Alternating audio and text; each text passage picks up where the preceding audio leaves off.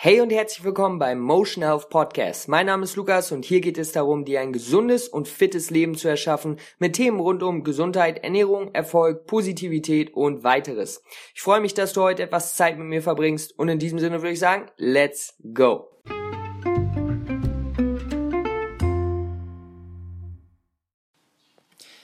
Was geht ab, meine lieben Freunde? Ich hoffe, es geht euch gut. Lukas hier im Start mit einer neuen Folge beim Motion Health Podcast.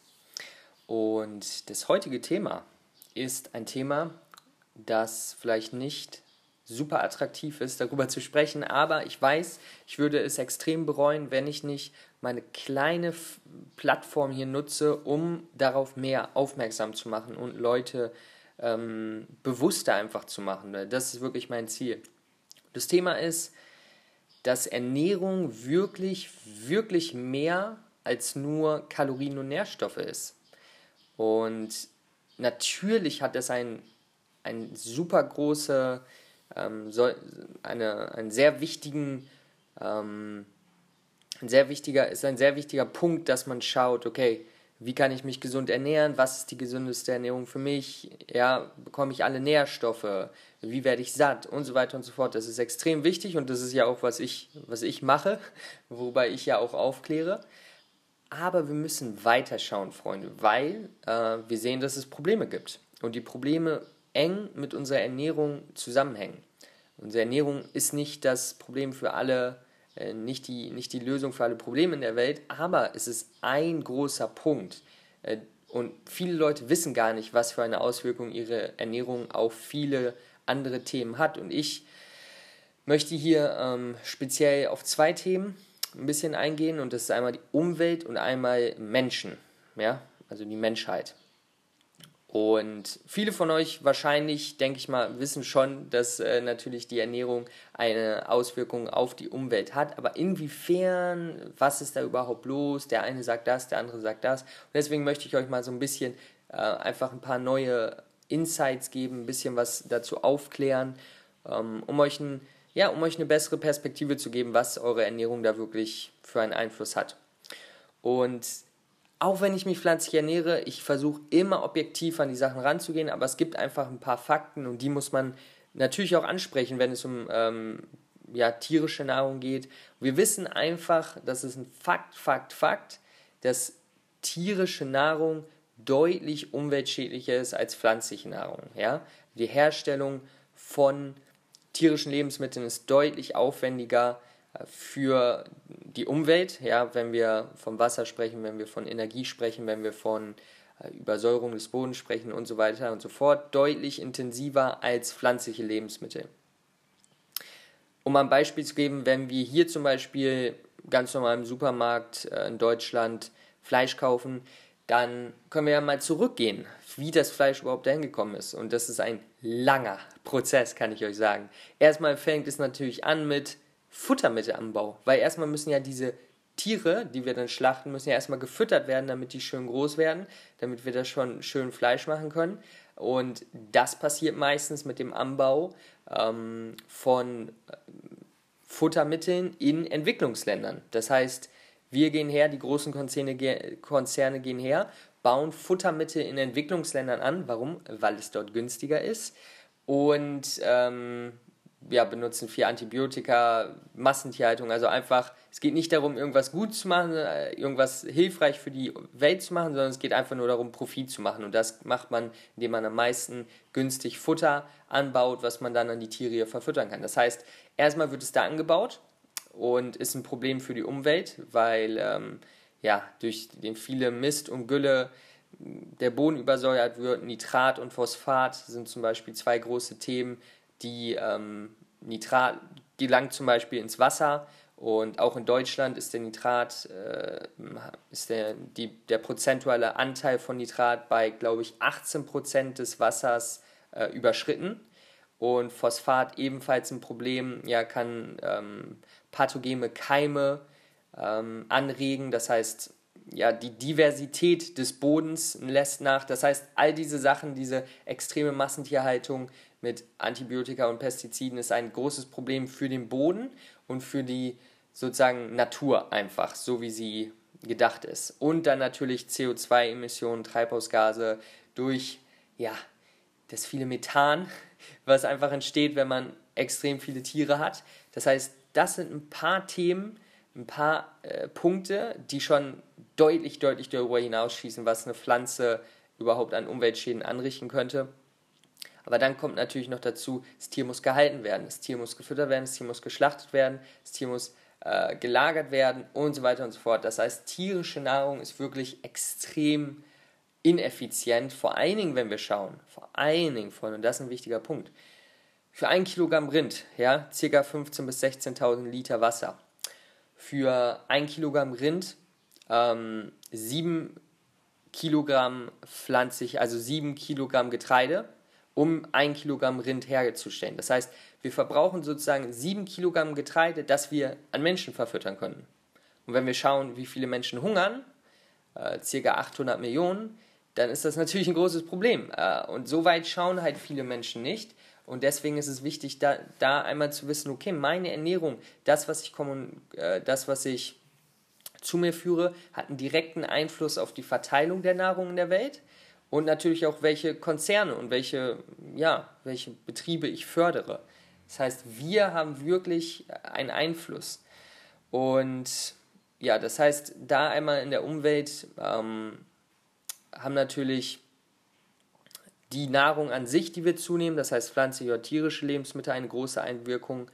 Ähm, und der Großteil, wenn wir rein, wenn wir reinschauen, jetzt mal ohne alles andere, wenn wir einfach schauen für die Umwelt, für das, die Probleme, die wir gerade haben, äh, Erderwärmung und so weiter und so fort, die Menschen sollten hauptsächlich Pflanzen essen. Punkt. So, das ist einfach ein Fakt, um der Umwelt weiterzuhelfen. Alles andere ist Theorien und nicht die Wahrheit. So, das, das ist einfach ein Fakt und ohne jetzt über irgendwas anderes zu sprechen.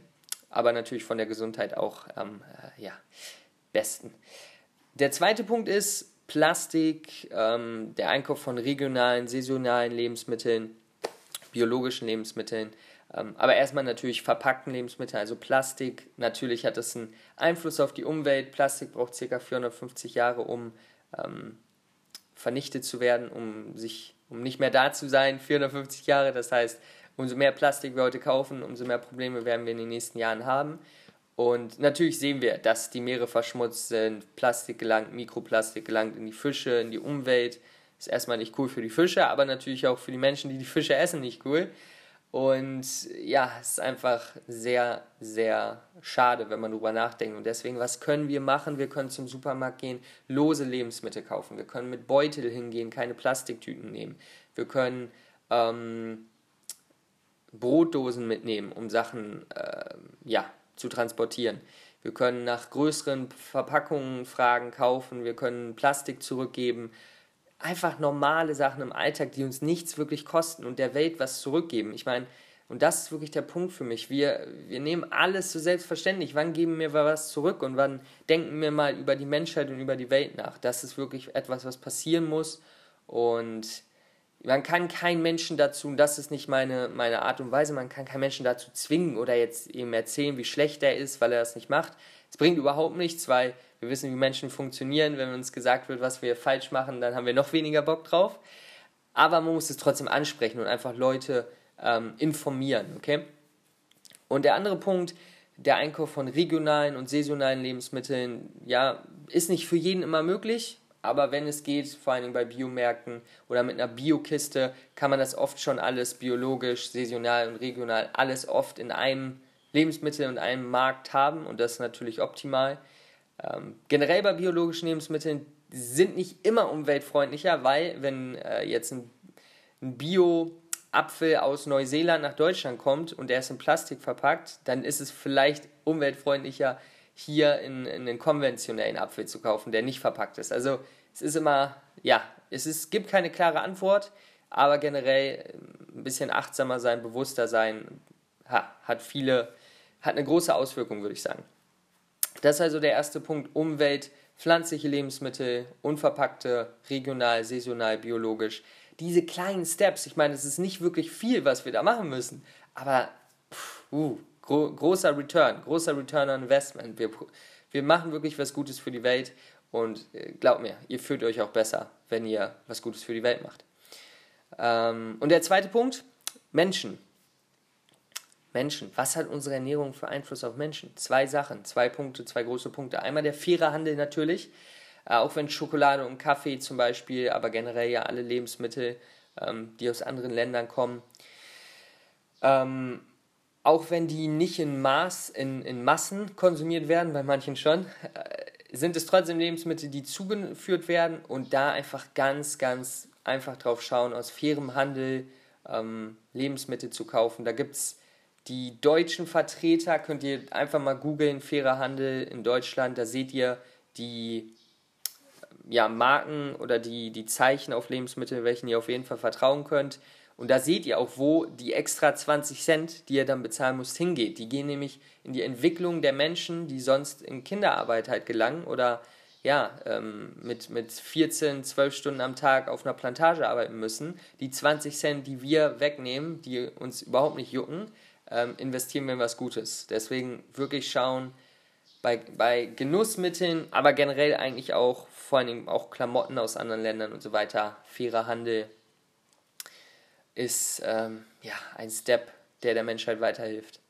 Und der zweite Punkt, und das habe ich eben schon mal angesprochen, wenn wir zum Beispiel, wenn Leute hauptsächlich tierische Lebensmittel essen, dann hat das einen Einfluss auf die Verteilung äh, und die Verwertung der Pflanzen, die wir an Menschen verfüttern können. Weil wenn, wenn ein Kilogramm Schwein vier Kilogramm Pflanzen braucht, Getreide braucht, dann sind das vier Kilogramm, die wir eigentlich an Menschen verfüttern können und die Menschen genauso sättigen und, und gut für die Menschen sind. Das heißt, ja, das ist ein anderer Punkt, den man auch noch im, im Kopf behalten sollte. Also es geht weiter als die Umwelt, es hat auch einen Einfluss auf die Menschen. Und deswegen möchte ich diese Episode einfach nur dazu nutzen, dass du dich wirklich einfach mal fragst, das ist in keiner Art und Weise hier, um irgendjemanden zu verurteilen. Ich meine, man muss ja, man muss ja erstmal das Bewusstsein bekommen. Das sagt einem ja keiner in der Schule oder in der, in der, in den, ja, mittlerweile schon mehr in den Nachrichten. Aber generell ist es was, es wird jetzt nicht extrem viel kommuniziert und deswegen muss man selber halt das Bewusstsein erschaffen und das ist, was ich wirklich machen möchte. Und deswegen frag dich doch einfach mal, was kannst du vielleicht an deiner Ernährung verändern, um die Welt ein kleines Stück besser zu machen? Das ist eine einfache Frage, die ich mir auch gefragt habe, die ich mich äh, täglich frage. Ja, ich habe hier, ähm, ich bin ja gerade auf Reisen und habe hier vor ein paar Wochen auch äh, relativ viel, weil hier ist es noch nicht so weit entwickelt, ein bisschen mehr Verpackung immer bei Essen gekauft. Habe ich mich gefragt, hey Lukas, äh, warum machst du das eigentlich? Warum kaufst du nicht einfach eine Brotdose und sparst dann lang gesehen extrem viel Verpackung? Hat ja vielleicht ein bisschen die 2, 3 Euro, die ich dann ausgeben muss, haben aber einen hohen eine, eine große Auswirkung langfristig gesehen ja, von meinem kleinen Feld aus. ja, von meinen kleinen Einwirkungen, die ich auf die Welt habe. Aber so müssen wir es sehen, weil anders passiert ja keine Veränderung. Wenn wir denken, dass unsere Veränderungen keine Auswirkungen auf die Welt haben, dann brauchen wir uns ja nie verändern. Also, das ist die Anregung für die heutige Episode. Schau einfach mal, was kannst du für dich persönlich ein bisschen verändern, was nichts von dir wegnimmt, der Welt etwas Gutes gibt und dir auch ein gutes Gefühl gibt, weil du was Gutes für die Welt tust. Und damit lasse ich dich ab in den Tag, welche Zeit auch immer es gerade ist, wann du das hörst. Ich wünsche dir einen super schönen Tag. Keep it fresh, keep it cool, keep it clean. Und ja, ich hoffe, die Episode hat dir gefallen. Bis dahin. Lukas, peace out. Lass mir gerne ein Abo da, wenn du es noch nicht gemacht hast. Ansonsten, wir hören uns beim nächsten Mal wieder. Alles Beste. Ciao.